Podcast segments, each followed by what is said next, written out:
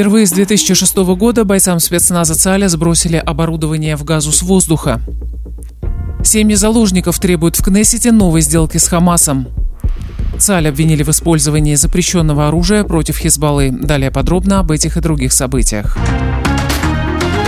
Сегодня, 12 декабря, вы слушаете новости Израиля за 24 часа.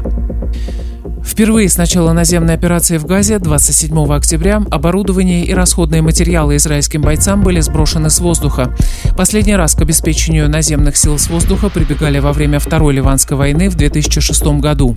Груз общим весом 7 тонн был предназначен для 98-й дивизии спецназа, в состав которой входит бригада «Командо» и другие части специального назначения. Дивизия ведет бои в Хан-Юнисе.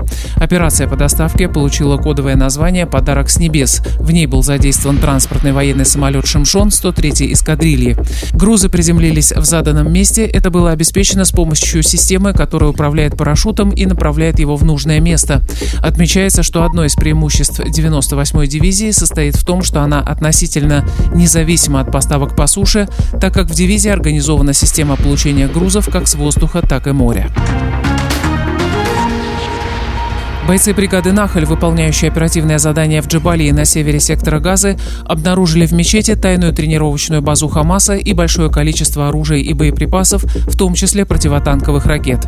Как сообщила накануне пресс-служба ЦАЛЯ, часть боеприпасов была упакована в мешки с эмблемой Ближневосточного агентства ООН по помощи палестинским беженцам. Военное крыло Хамаса взяло на себя ответственность за ракетный обстрел Тель-Авива вчера днем. Напомню, в результате обстрела центра Израиля в Тель-Авиве и Решон-Лицоне зафиксированы падения обломков. В Халуне было прямое попадание, пострадал мужчина. Причинен ущерб автомобилям, повреждена дорога. Активисты штаба семей заложников пытались накануне прорваться в закрытое заседание парламентской комиссии по обороне и внешней политике, на котором присутствовал премьер-министр Нетаньяу. Охрана не пропустила их, и люди пытались кричать через дверь «Помни, ты несешь прямую ответственность за наши семьи».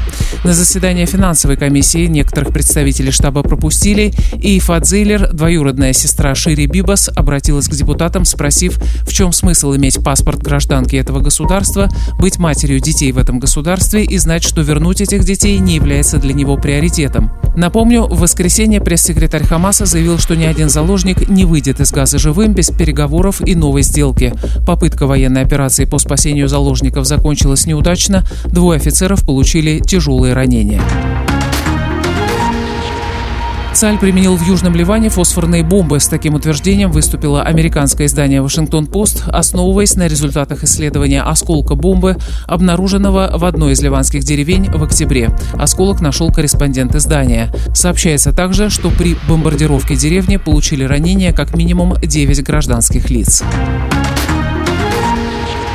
Комиссия Кнессета вчера обсудила законопроект о депортации семей террористов. Данная тема регулярно поднимается на повестку Дня Кнессета, однако до сих пор ни один подобный закон не прошел всю процедуру утверждения. Комиссия рассмотрела три близких по смыслу законопроекта, два поданных представителями Ликуда и еще один от депутатов НДИ. Законопроекты предоставляют министру внутренних дел полномочия распорядиться о депортации члена семьи террориста, речь идет о первой степени родства, за пределы государства Израиль или за пределы контролируемого контролируемых Израилем территорий. Законопроект предполагает, что данные меры будут приниматься в отношении родственников террористов, знавших о намерении своего близкого совершить теракт, поддерживавших его намерения или выражавших солидарность с террором. Единственным министром в составе правительства Бениамина Нетаньяу, который последовательно выступал против катарских денег для режима Хамаса, был Авигдор Либерман. Об этом написало издание «Нью-Йорк Таймс», которое продолжает публикацию объемного расследования о том, как огромные деньги из Катара текли Хамасу и почему Нетаньяу не мешал этому. В ходе подготовки материала авторы беседовали со многими политиками и представителями системы безопасности в Израиле, США и других странах. Среди них был и Авигдор Либерман, занимавший в течение многих лет посты министра министра иностранных дел и министра обороны. Нет никаких сомнений, что у Нетаньяу была явная заинтересованность в катарском проекте финансирования газа, сказал Либерман и отметил, что он один был против этой идеи.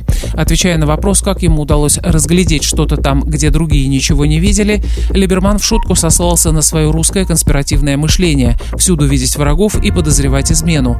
Однако факт остается фактом. Еще в 2016 году Либерман написал докладную записку, в которой почти дословно воспроизвел сценарий 7 октября.